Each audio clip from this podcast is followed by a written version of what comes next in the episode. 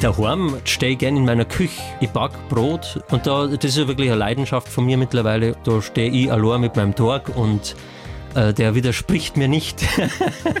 der ist zwar auch relativ humorlos, so ein Der Brotteig. geht nur im besten Der Fall. geht, ja, im allerbesten Fall geht er. Ich backe ohne Hefe zum Beispiel, reine Sauerteigbrote und ohne irgendwelche Zusätze. Und manchmal bin ich da auch, auch am Verzweifeln, aber da, äh, da bin dann meistens ich ja schuld, weil ich vielleicht was falsch gemacht habe. Und dann weiß ich, beim nächsten Mal muss ich wieder was anderes machen. Die blaue Couch, der preisgekrönte Radiotalk. Einer unserer Bayern 1 Premium Podcasts. Hören Sie zum Beispiel auch mehr Tipps für Ihren Alltag mit unserem Nachhaltigkeitspodcast Besser Leben. Und jetzt mehr gute Gespräche. Die blaue Couch auf Bayern 1 mit Thorsten Otto. Herzlich willkommen, Weierer. Ich freue mich sehr, dass du da bist. Servus, ich freue mich auch. Wir müssen gleich mal was klären. Du legst ja Wert darauf, dass man einfach nur sagt, Weierer. Warum nicht der Weierer? Warum nicht dein wunderschöner Vorname Christoph? Mir ist das persönlich relativ wurscht, aber ich habe halt irgendwann, Weierer war so ein feststehender Begriff. Das ist mein Rufname sozusagen. Also es gibt auch gute Freunde, die, glaube ich, lang überlegen müssen, wie ich mit Vornamen heiße, weil jeder von Kindheit an schon immer gesagt hat, Weierer. Also Christoph sagt gar keiner mehr zu dir, höchstens noch die Mama. Meine Eltern, ja, ja. Christoph! äh, Die allermeisten, ja, die allermeisten sagen Weierer. Und man sagt schon meistens, jetzt kommt der Weierer, ja. Aber jetzt so in einem offiziellen Text, was ich echt nicht mag, ist dieses bayerische, dieses da Weierer, dann in einem hochdeutschen Text da Weierer. Das finde ich, schaut einfach bescheuert aus. Oder auf einem Plakat, wenn da irgendein Artikel dabei steht, das finde ich ein bisschen komisch. Aber mir persönlich, du kannst sagen, wie du magst. Also mach mal du Weierer. Ja, genau. Irgendwas. Du machst du Otto. Oder hey, hey du. Hey du. Gratuliere zum 20-jährigen Bühnenjubiläum. Vielen Dank. Das muss man erst mal schaffen. Ja, mir kommt es auch gar nicht so lange vor und letztendlich, ich kann ja nichts dafür. Es ist mir nichts anderes eingefallen in der Zwischenzeit, was ich sonst machen kann. Ja, trotzdem, 20 Jahre Überleben auf der Bühne als Liedermacher, als, als Humorist, muss man erst mal hinkriegen.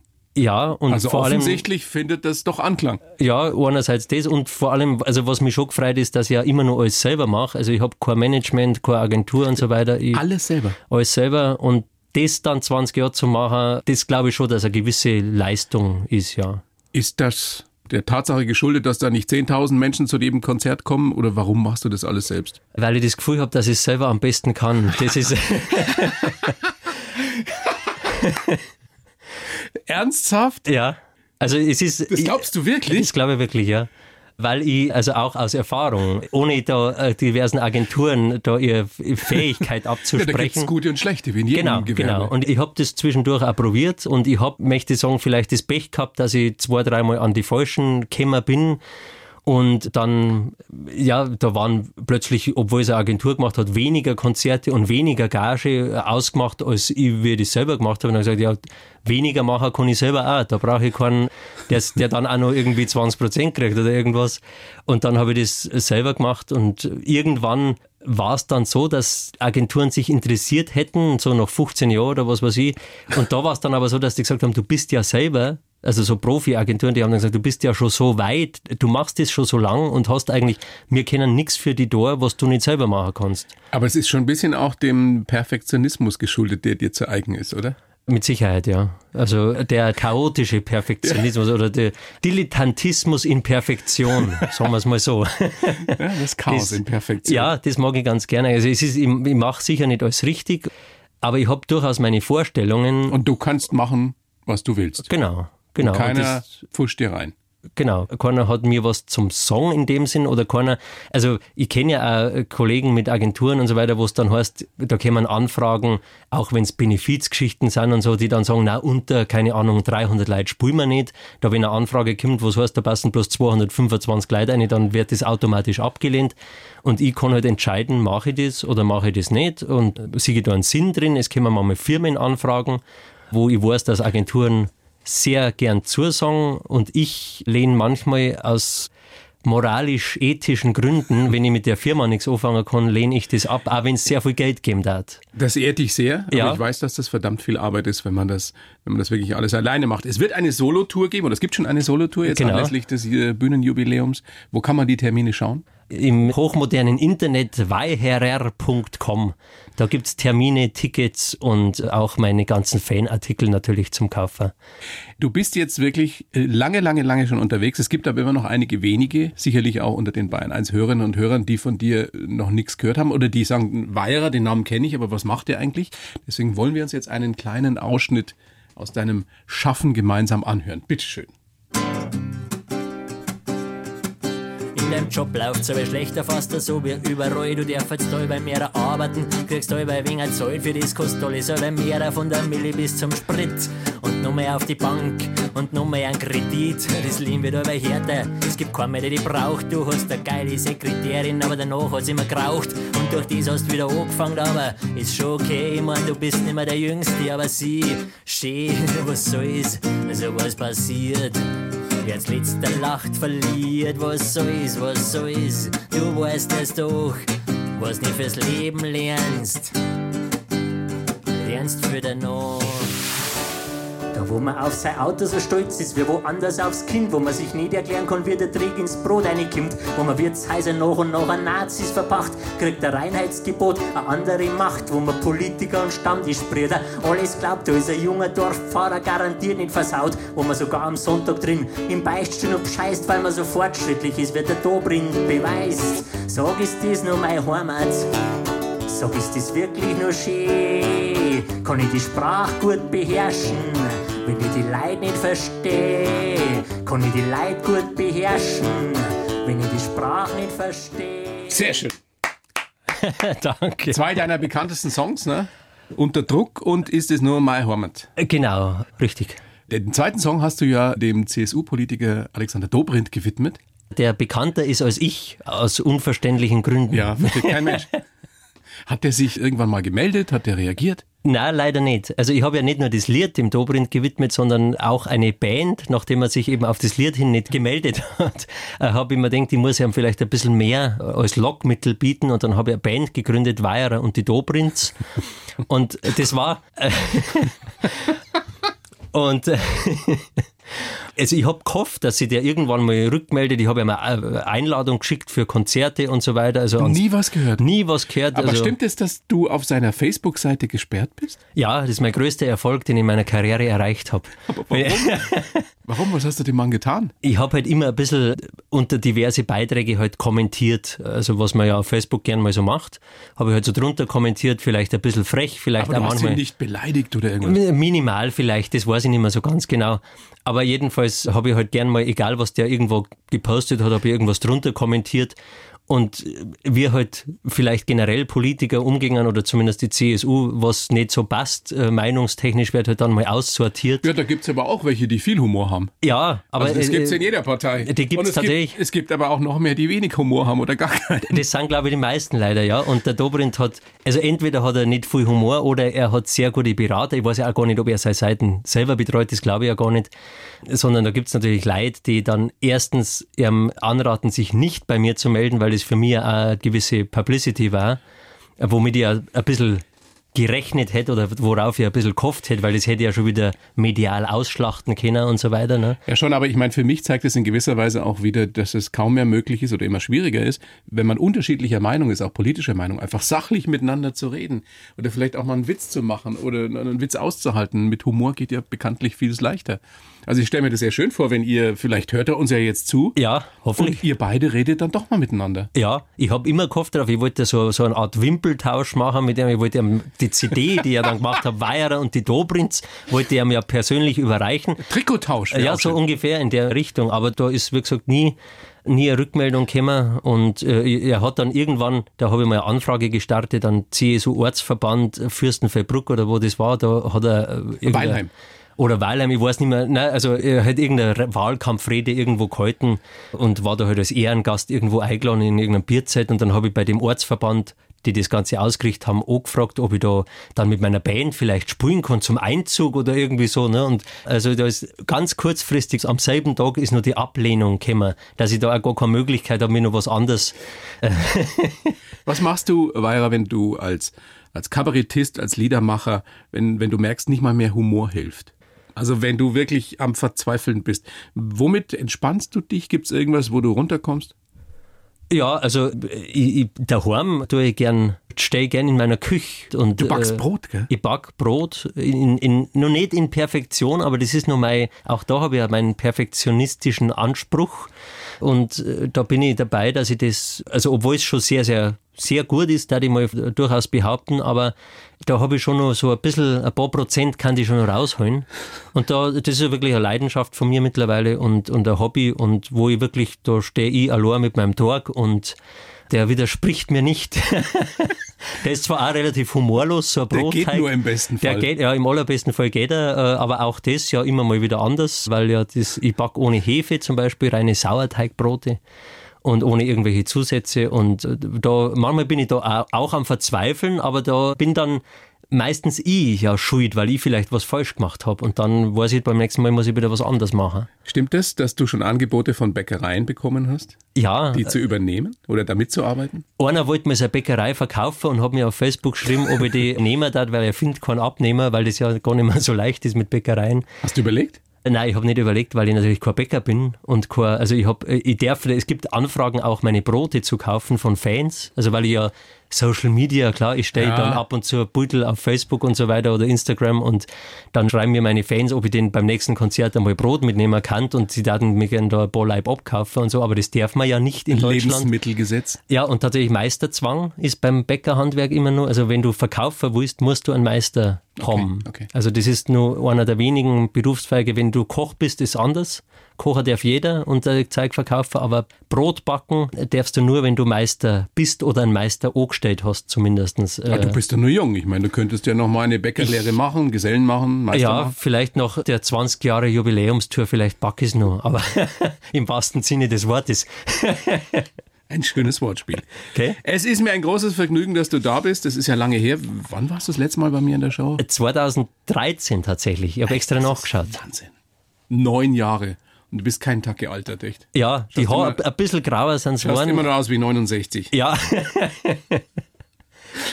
Ich, ich habe einen Lebenslauf für dich geschrieben. bitte. Wieder, den gebe ich dir. Du kennst ihn nicht, du liest ihn bitte vor und sagst mir Ja. dann danach, ob das ein rechter Schmarrn ist oder ob wir damit arbeiten können. Bitte. bitte. Mein Name ist Weierer und ich sage nur 25541. Meine Fans feiern mich als menschenfreundlichen und humorvollen Liedermacher und Kabarettisten. Meine Kritiker werfen mir dagegen Brutalpoesie und Hau drauf Manier vor. Dabei lasse ich mir nur den Mund nicht verbieten und sage, was ich denke. Geprägt haben mich meine Kindheit auf dem Land, ein Wohnungsbrand und meine Liebe zur Musik. Mein Motto, da halte ich es mit Karl Valentin, jedes Ding hat drei Seiten, eine positive, eine negative und eine komische. Dankbar bin ich für die vielen unterschiedlichen Menschen, die mich inspirieren. Und ansonsten möchte ich einfach weitermachen wie bisher. Was sagst? Äh, Das stimmt eigentlich, da die das unterschreiben. Eigentlich? Na, also ja, ich kann es unterschreiben, wenn ich müsste. Aber es ist kein Fadel da für Unterschrift. Okay, also können wir mitarbeiten. 25541, die Postleitzahl von Brunsbüttel und de- deine Fans wissen es alle, aber vielleicht der eine oder andere wieder nicht. Das ist eine, deine Kultnummer. Und Ja. die war ein viraler Hit und Aha. ist entstanden, weil du es äh, so nervig gefunden hast, dass du in Baumärkten, speziell aber auch in anderen Geschäften, dass du immer nach deiner Postleitzahl gefragt worden bist. Und dann? Dann habe ich natürlich wie ganz viele andere Leute irgendwann mal gesagt, na, das will ich nicht angeben oder ich habe irgendeine Fantasienummer gesagt. Und irgendwann, ich weiß nicht mehr genau warum, habe ich im Radio irgendeine Meldung von Brunsbüttel gehört. Aktuell hört man das ja auch immer wieder, weil da ja jetzt die Flüssiggastanks oder was weiß ich was baut wird. Und damals war es halt nur Atomkraft oder Schleusen vom Nordostseekanal, die nicht funktioniert haben oder sonst was. Mir hat im Moment das Wort so gut gefallen und Brunsbüttel, ich muss nächstes Mal an der Kasse die Postleitzahl von Brunsbüttel angeben. Und habe das dann gegoogelt und weiß nur, dass ich an dem Tag einen Auftritt gehabt habe und habe das einfach mal in einem Satz erzählt und die Leute sind zusammengebrochen vor Lachen und ich habe mir dann gedacht, ja, okay, scheinbar ist das lustig. Und äh, dann habe ich halt irgendwann das ausgebaut dahingehend, dass ich alle dazu aufgerufen habe, dass ich gesagt habe, jeder Mensch in ganz Deutschland sollte bitte in die Postleitzahl von Brunsbüttel angeben, wenn er das nächste Mal im Supermarkt an der Kasse oder im Baumarkt an der Kasse oder Möbelhaus oder was nach der Postleitzahl gefragt wird. Und wenn wir da alle zusammenhelfen, wenn ganz Deutschland zusammenhilft, wenn jeder Mensch, egal in welchem Geschäft, egal an was für einem Ort, nur noch die Postleitzahl von Brunsbüttel angibt und wenn dann die Statistik ausgewertet wird und die stellen fest, wir haben nur noch Kundschaft aus Brunsbüttel, Brunsbüttel und wir müssen die Werbung entsprechend auf Brunsbüttel konzentrieren, dann wird Brunsbüttel mit Werbung zugeschissen und wir hätten alle wieder unsere Ruhe von diversen Prospekten und Angeboten und Neubauten, Gewerbegebieten oder irgendwas. So, das war meine Idee dahinter und dann habe ich Fanartikel mit der Postleitzahl von Brunsbüttel gemacht und das habe ich auch schon jahrelang gemacht, muss man sagen, bevor das zum viralen Hit geworden ist, was letztendlich nur Zufall war, weil ich beim Fernsehauftritt vom BR Kloster Banz Songs an einem Sommerabend damals da irgendwie äh, das, die Nummer auch gespielt habe und dann ist das im Fernsehen ausgestrahlt worden und war natürlich im Internet auch drin und dann ist das halt so viral durch die Decke gegangen. Ja. Stimmt es, dass es in Augsburg einen Baumarkt gibt, wo du die Postleitzahl von Brunsbüttel nicht mehr eingeben kannst? Es ist mir äh, erzählt worden von Fans, dass da, wenn man Brunsbüttel sagt, also 25541, dann wird es nicht angenommen. Was machen die, wenn wirklich mal einer aus Brunsbüttel kommt? Ja, der, der fühlt sich dann vielleicht diskriminiert. Ja. Zu Recht in dem Fall dann. Seltsame Blüten. Ich finde es lustig, ich finde es total super. Ja, also so sieht man auch, wie dein Hirn so funktioniert. Wollen wir mal vorne anfangen? Du bist geboren in Burghausen am 19. März 1980, dann Richtig. In, Niederbayern aber aufgewachsen, in Zeiland. Genau, das ist ja nur 20 Kilometer weg. Also ich bin halt in Burghausen im Krankenhaus oft weggekommen und das war auch der Geburts- oder Heimatort von meiner Mutter. Und meine Eltern haben aber damals in Zeilarn gelebt, was ganz knapp schon auf der niederbayerischen Seite ist. Fühlst du dich als Niederbayer oder als Oberbayer? Beides tatsächlich. Das ist ganz schwierig bei mir, weil ich zwar in, also ich bin äh, laut Pass in Oberbayern geboren. Beide Eltern sind Oberbayern tatsächlich, aber weil das so grenznah war, haben sie dann äh, einfach auf der niederbayerischen Seite gewohnt. Aber dialektmäßig ist das schon ein großer Unterschied, gell? Ja, in dem Fall noch nicht so ganz. Also grundsätzlich ja, Ja. wenn man jetzt Passau mit Rosenheim vergleicht, von mir aus ja. Aber wenn du Zeilan mit Marktl vergleichst, was das eine ist Niederbayern, das andere Oberbayern, da ist kaum ein Unterschied noch. Aber ich weiß nicht, dadurch, dass ich dann äh, zwei Jahre lang einmal zwischendurch in Oberbayern wieder gewohnt habe und dann auch meine Ausbildung in Oberbayern gemacht habe und so weiter. Also ich bin so beides irgendwie. Der Papa war Chemiearbeiter bei Wacker. Genau. Wie so viele dort Wie so viele bei uns, wie mein Opa schon und meine Onkel, Tanten und das halbe Dorf, genau. Und er, er muss sehr musikalisch sein. Er hat zwar nie ein Instrument gelernt, aber du, zumindest geht die Legende, hättest wahrscheinlich nie mit Musik angefangen, wenn der Papa nicht gesagt hätte, du lernst jetzt Akkordeon, oder? Ja, ich, also sagen wir so, ich hätte schon mit Musik angefangen, aber mein, ich hätte nicht Akkordeon gelernt. Mein Vater hat, also ist musikalisch oder, oder war das, oder ja, ist letztendlich immer noch, äh, hat aber, weil der aus einer großen Bauernfamilie stammt, wo jetzt kein Geld da war und wo nur Musikunterricht dem Ältesten zugestanden ist und das war halt mein Vater nicht. Der Älteste hat dann irgendwie Klavier lernen dürfen oder was weiß ich, der hat nichts draus gemacht und mein Vater hätte gerne Akkordeon gelernt und hat es äh, aber nicht dürfen. Und später hat er es halt dann nicht mehr gemacht, äh, weil halt äh, ja, Arbeit und Familie und keine Ahnung. Und dann war ich, wo ich irgendwo das musikalische Talent geerbt habe, äh, ja, ich habe immer auf allem irgendwo, man hätte mir alles geben können, eine Geige. Ich wollte immer aber Gitarre lernen eigentlich, aber irgendwann ist mein Vater mit einem Akkordeon dahergekommen und hat gesagt, ob ich das nicht lernen will. Dann habe ich gesagt, ja, ja. Ja, logisch, da warst du sieben Jahre alt, oder? Ich glaube, sie mir, ja, sowas. Gitarre hast du erst mit 16 dann gelernt? Ja, also Dir selber genau. gekauft und selber beigebracht. Ja, genau, ja. Weil ich natürlich das Akkordeon irgendwann aufgehört habe wieder. Also das habe ich wirklich gelernt mit, mit dem Akkordeonlehrer. Viele Grüße an Erwin Kammergruber, falls er mir zuhört. Das war dein Lehrer, oder? Das war mein Akkordeonlehrer. Der hat das versucht, mir, also so ohne Schule, sondern halt so privat quasi beizubringen in diversen Stunden. Und ich habe das auch gelernt, aber ich war nicht so der, also nach Noten spielen und so weiter, das war nicht meins. Ich habe gern nach Gehör gespielt und nach, also mir, mir war immer wichtig, einfach zum Spielen und nicht irgendwie da theoretisch irgendwie. Und also das hat mich nie interessiert, die Theorie dahinter. Ja, so Regeln und solche Geschichten waren sowieso oder sind sowieso nicht deins. Ist nicht so meins. Also so äh, die Theorie oder da irgendwie, also auch mit der Band dann später, ich, ich weiß ja bis heute oft nicht, was ich für Griffe auf der, was ich für Akkorde spiele auf der Gitarre. Ich spiele halt einfach. Ja. Und dann sagen natürlich, Intuitiv. genau. Ja. Aber deswegen hat dir die Schule auch keinen Spaß gemacht. Ich meine, du bist ein super schlauer Kerl. Jahrgangsbester, Jahrgangsbester, nicht Jahrgangsbester, Schulbester in der Realschule. ja, im Abschluss, ja. Ich habe immer Einserzeugnisse gehabt. Äh, oder, Die Lehre dann bei Wacker als äh, Chemielaborant auch als Bester abgeschlossen. Als Jahrgangsbester mit Auszeichnung es und hat dir Zeit. nie getaugt, wenn du was lernen musstest. Es war nicht meins. Also das Lernen an sich ist mir leicht gefallen. Ich habe das System kapiert, ich habe äh, gewusst, was man lernen kann und was man wissen muss, wenn es abgefragt wird. Ich habe gut auswendig lernen können. Ich hatte das Ganze drumherum, ich hatte das, das System da, dieses ganze da Schui und äh, sechs Stunden still sitzen und wehe, du wackelst mal mit dem Stuhl oder irgendwas. Und das war nicht meins. Das, also Aber ich, hat da nie eine erkannt, dass du eigentlich ein hochbegabter Mensch bist? Hat dich nie jemand gefördert? Nein, das hat keinen interessiert, glaube ich. Ich weiß ja nicht, ob ich hoch, hoch, hochbegabt, ich kann das Wort nicht mehr aussprechen. Vergiss es. Zieh's zurück. Vielleicht kann ich wenigstens als Nachrichtensprecher bei Ja, das sofort.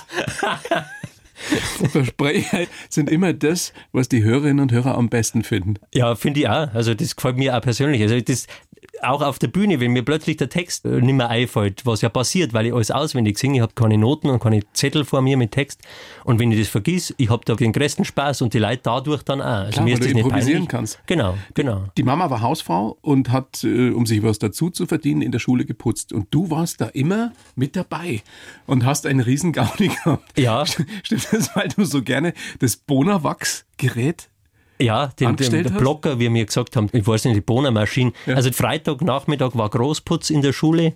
Also so unter der Woche ist immer nur kurz ein bisschen durchgefegt und halt ja das Nötigste, Abfall einmal ausgeleert, so was weiß ich.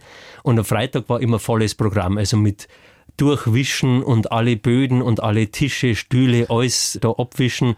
Und das war halt immer sehr viel Arbeit für meine Mutter. Und äh, Aber warum hast du da so einen Spaß dran gehabt? Ich habe erstens gern gearbeitet. Ich habe ja in dieser Schule, in die ich gegangen bin, habe ich dann sozusagen Mitkäufer beim Putzen, weil gearbeitet habe ich gern. Also mich hat jetzt nicht das Gebäude an sich gestört oder sonst irgendwas, sondern mich hat der Schul, der Unterricht, das Ganze hat mir keinen Spaß gemacht. Also auch meine Du Mitschüler hast und so. lieber das, beim Putzen geholfen, als, als dich auf die. Schulbank zu setzen. Ja, genau. Genau. Also, und mir hat so, natürlich, das war, alles- ich weiß ja nicht, wie alt das ich damals dann war, zehn Jahre oder keine Ahnung. Und dann so diese riesen Bohnermaschine, weil der ganze Flur, der ganze Gangboden und Treppenhaus, das war ja alles so hellbeiges Marmor, natürlich, wenn man das irgendwann mal gebaut hat. Und das hat dann am Freitag immer gebonert werden müssen, da die kompletten Böden, mit, dass das alles streifenfrei und blitzblank und glatt ist, dass man da durchrutschen kann. Und da habe ich diese Riesenmaschine, die man nicht auslassen hat dürfen, weil sich ja unten diese Bürsten draht und wenn du die auslassen hast, hat's die ganze Maschine in sämtliche Richtungen draht. Und das waren ja auch manchmal so Glastieren oder sonst. Also das war dann schon auch eine Verantwortung, mit zehn Jahren diese Maschine da hin und her zu schwingen. Und das hat mir wahnsinnigen Spaß gemacht. Und meine Mutter war Käufer. Und was ich sehr gern gemacht habe in der Schule, dann, äh, weil ich ja da, äh, meine Mutter hat ja dann oft das Stockwerk herputzt oder was weiß ich, und ich habe da unten äh, den Boden gebonert oder die Tisch abgewischt und so. Und dann war ich ja in alle Klassenzimmer und habe dann halt auch so mal ein bisschen was durcheinander gebracht. Habe von der Hausaufgabentafel, was ja damals noch gegeben hat, habe ich dann wieder was ausgelöscht oder irgendwas dazu geschrieben oder habe irgendwelche Sachen versteckt von den Lehrern, irgendwas aus dem Pult. Also irgendwann habe ich das nicht nur im Klassenzimmer gemacht, sondern zwischen Klassenzimmer was austauscht und habe die größte Spaß gehabt, wenn in der Woche später der Lehrer vom einen Klassenzimmer ins andere so, Entschuldigung, das ist bei mir Und da ist nie einer drauf gekommen, dass es der Weierer gewesen sein könnte? Es hat jedenfalls nie jemand was gesagt. Und haben die anderen Kinder, haben die nicht komisch geschaut, weil du da beim Putzen geholfen hast?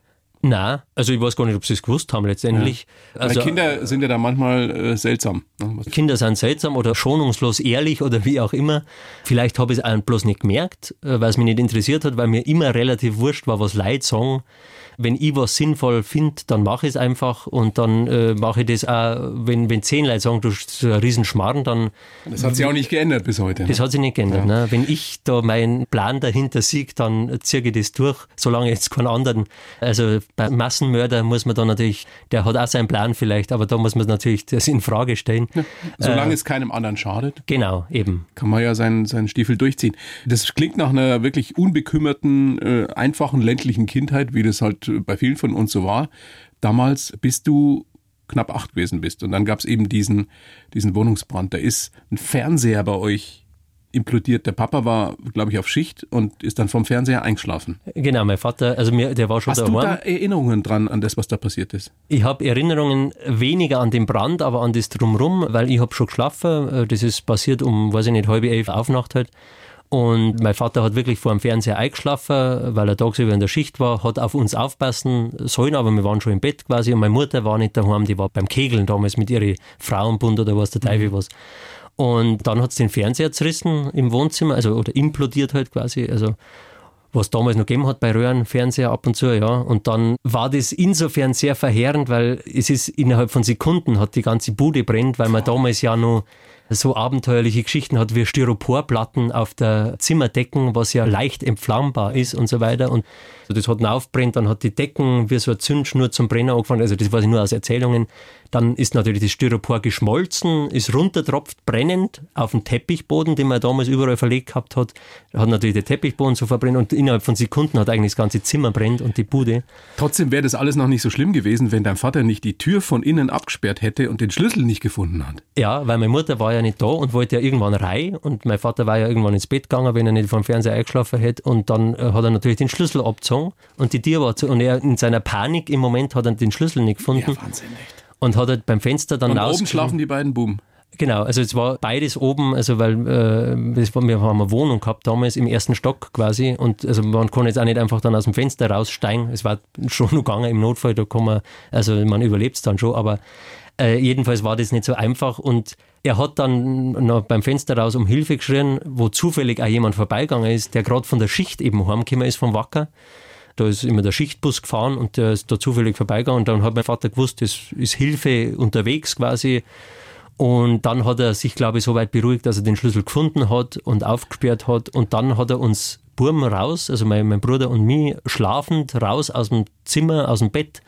Und da bin ich dann aufgewacht. Also das erste Beutel, das habe ich heute noch im Kopf und das werde ich ja nie vergessen, dass das Treppenglander, wo mein Vater links, rechts, also mich und mein Bruder unterm Arm und das Treppenglander zirkt so schräg an mir vorbei. Da bin ich wach geworden in dem Moment und habe natürlich nicht gewusst, was los ist.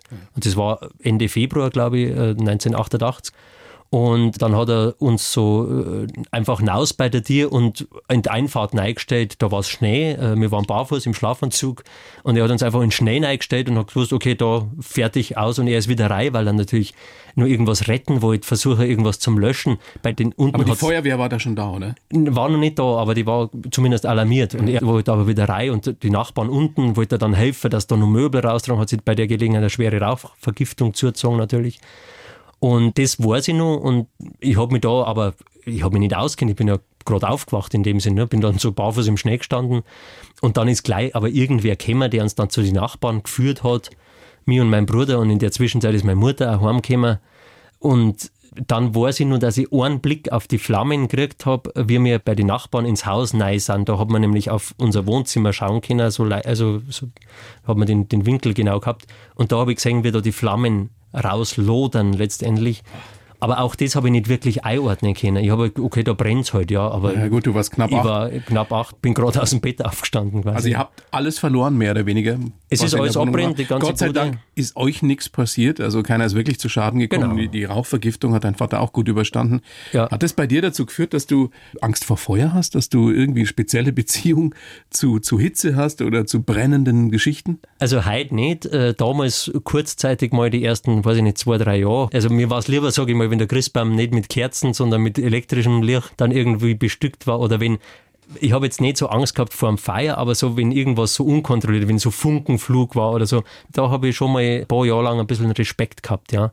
Und habe auch später immer, wenn ich unterwegs war, immer daheim mein Fernseher und meine Kaffeemaschine ausgeschickt, was insofern ein Schmarrn ist, weil das zum Beispiel ist ja alles passiert im laufenden Betrieb, wo Leute da waren, ja. Also so, Aber gibt's irgendwas, was du da draus mitgenommen hast für dein späteres Leben? Also bist du äh, lässiger bei kleineren Katastrophen, die passieren, weil du weißt, äh, worum es wirklich gehen kann im Leben? Vermutlich ist es so, ohne dass ich es genau einordnen kann oder einsortieren kann. Aber ich, dadurch, dass man das erlebt hat und auch dann die, so eine Hilfsbereitschaft, die es dann im, im, im Dorf gegeben hat, mit, äh, weil wir ja nichts mehr gehabt haben, keine Möbel, keine Kleider, kein Geld oder beziehungsweise ein Haufen Schulden halt dann, weil man ja auch noch unterversichert war damals und keine Spielsachen mehr für uns Kinder und so weiter. Und da hat es unglaubliche Hilfsbereitschaft gegeben. Einerseits deswegen glaube ich, bin ich vielleicht ein bisschen sozialer eingestellt worden, wie ich sonst gewesen war oder was weiß ich. Also passiert natürlich noch mehr im Leben. Aber das glaube ich schon, dass das einen Eindruck macht und, und einen bleibenden Eindruck hinterlässt und einen prägt. Und wie gesagt, wenn halt irgendwas, wenn meine Waschmaschine kaputt geht, dann geht für mich die Welt nicht unter. Solange ich nur mein Dach über dem Kopf habe und auch wenn ich mir die heute äh, nicht kaufen kann oder morgen, weil ich vielleicht das Geld gerade nicht habe, dann kaufe ich es mal halt nächstes Monat und dann muss ich halt momentan mit der Hand waschen oder keine Ahnung. Also ich bin nicht so leicht aus der Ruhe zum Bringen, generell, mit so alltäglichem Schmarrn, wenn äh, die Ampel gefühlt zehn Sekunden zu lang auf Rot ist, dann stört mich das wenig weil ich weiß, was alles passieren kann, ja. Jetzt hast du gerade ähm, ja schon angesprochen, dass da die Hilfsbereitschaft auf dem Land, auf dem Dorf, das ist ja bis heute so, dass man sich da gegenseitig hilft im besten Fall. Mhm. In der Anonymität der Stadt ist das ein bisschen anders. Das ist ein großer Vorzug, wenn du, wenn du auf dem Dorf wohnst. Mhm. Auf der anderen Seite, wenn du dann größer wirst, kommst in die Pubertät, dann weiß ich das aus eigener Erfahrung, dann kann es auf dem Land ganz schön eng werden. Ja. War das bei dir das auch so? Also warst du irgendwann so ein Revoluzzer? Das war irgendwie schon immer und in der Jugend auf jeden Fall. Also mich hat das, ich habe mich immer dann für Kultur interessiert, für diverse Bands, die dann natürlich nicht bei uns am Land hat es ja keine Kultur gegeben, nämlich hat es einmal im Jahr ein Bauerntheater gegeben und irgendwelche Heimatabende von der Landjugend oder irgend so ein Schmarrn. Das hat mich nicht interessiert. Also das Bauerntheater die ersten Jahre schon noch, aber ich wollte immer Konzerte und ich wollte immer Musik und ich wollte immer, ja, so Kabarett oder sonst was. Das hat es bei uns am Land in der Form nicht geben. Es hat einmal im Jahr, hat vielleicht irgendein Verein, der Fußballverein zum Jubiläum, dann eine Bierzeit aufgestellt und da hat es, wie es heute auch noch ist, immer, da gibt es halt dann einen Abend auch Kabarett. Und das habe ich dann schon auch noch mitgenommen, so, aber mir war das zu wenig und mir war das ganze, ja, der ganze konservative äh, Scheiß und, und ja, was machen die Nachbarn und was sollen denn da die Nachbarn sagen, wenn der Rasen nicht gemacht ist und der ganze Kack, der am, am Land dazugehört halt irgendwie, der ist natürlich auch was auch Vorteile hat, dass die Nachbarn wissen, was bei dir funktioniert. Es hat äh, also, alles, also, genau. alles zwei Seiten. Ja, ja, ja. Jetzt ist absolut. ja heute auch so, dass du wieder gern zurückgehst, ne? Genau, also ich wohne zwar in der Stadt, also ich bin nach wie vor gern am Land. Ich, ich habe da immer noch, also erstens meine Eltern leben ja noch und meine besten Freunde sind am Land blieben oder halt sehr gute Freunde, wo ich den Kontakt nie abreißen habe lassen. Und immer wenn ich dort bin, dann drehe ich so mal Runden und besuche Leute und, ja. und bin sehr, sehr gern dort. Und du bist mit Mitte 20 nach München gezogen. Mhm. Wegen, wegen der Kunst, wegen der Musik, weil natürlich hier äh, mehr los ist als auf dem Land. Du hast es ja gerade schon anklingen lassen. War das ein Kulturschock am Anfang? Damals nimmer. Also mit Mitte 20 habe ich das gesucht tatsächlich und gefunden und wollte unbedingt dann in die Stadt und wollte, also was natürlich auch strategisch, da war ja dann auch schon äh, unterwegs als Musiker und so weiter und dann ist natürlich Zeilarn weit weg äh, und du musst immer, egal, ich habe ja Konzerte dann schon gehabt in, weiß ich nicht, in Erfurt und Hamburg und irgendwo und man hat ja immer erstmal nach München fahren müssen, äh, wenn man dann weiter hat wollen und dann ja auch irgendwann wieder zurück und so. Und das war damals auch noch so eine Zwei-Stunden-Geschichte irgendwie, dass du nach München kommst.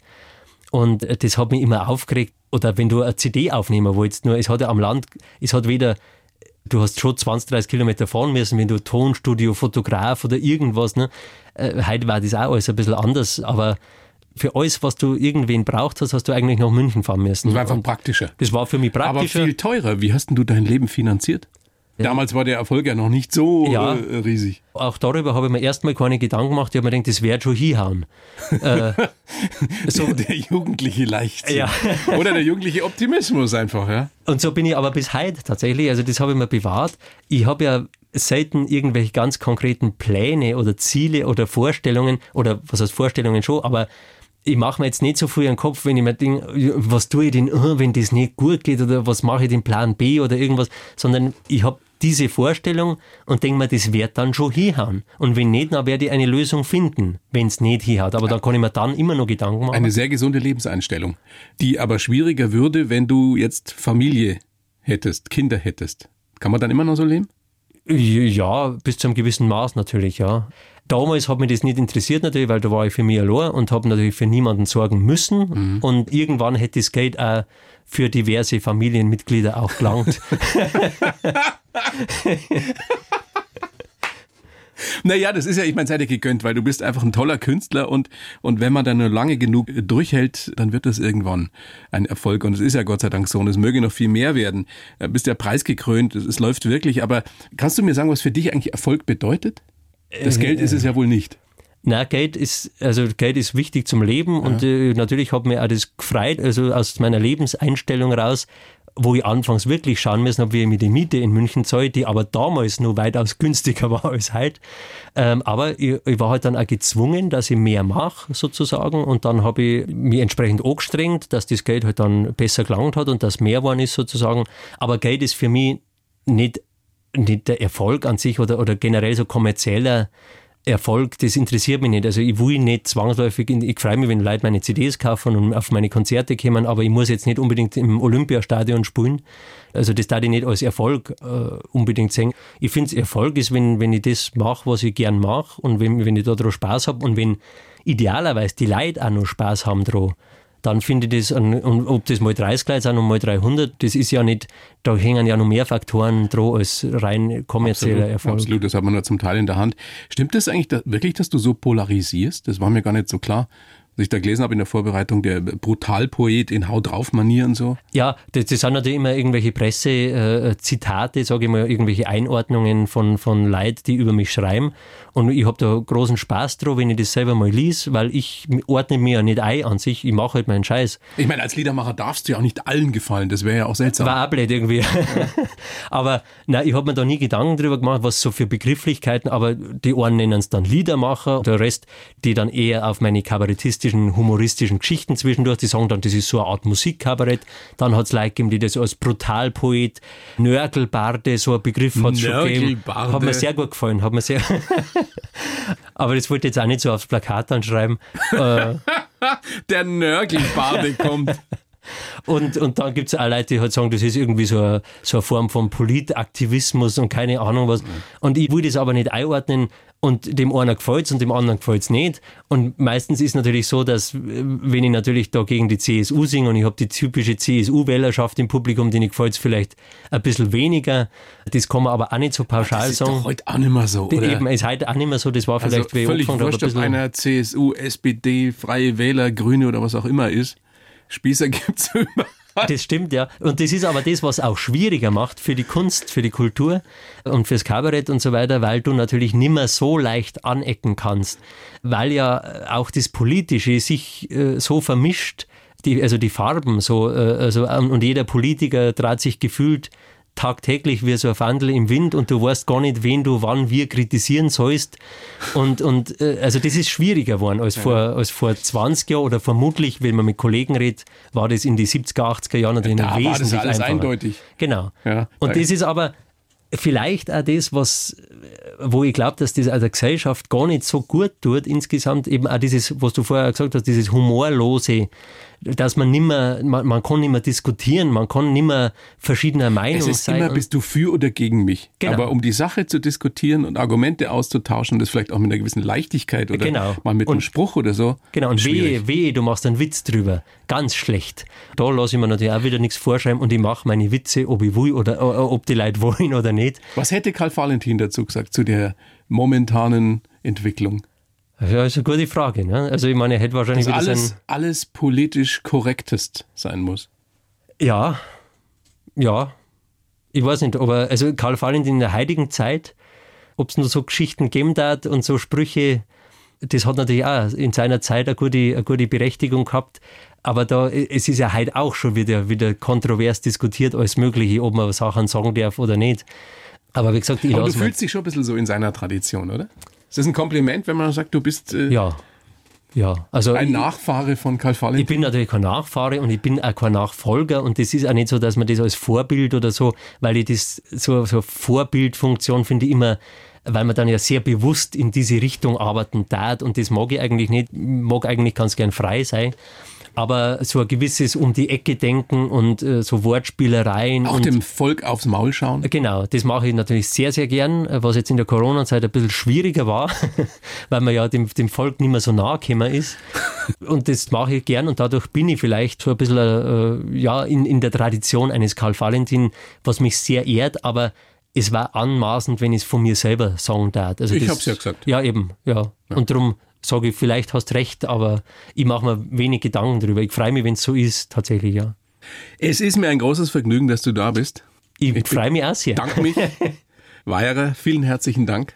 Danke für die Einladung. Alles Gute. Und wie gesagt, auf deiner Homepage kann man gucken, gell, die Termine in nächster Zeit. Ich denke mal, es gibt noch ein paar Tickets, oder? Es gibt viele Tickets und es gibt viele Termine. Hoffen wir, dass alle stattfinden. Sag mal nochmal die Website. weiherer.com. Bitte auch Karten kaufen, Fanartikel kaufen. Ich brauche das Geld. Danke dir. Danke. Danke. Die Bayern 1 Premium Podcasts. Zu jeder Zeit, an jedem Ort. In der ARD Audiothek und auf bayern1.de. Bayern 1 gehört ins Leben.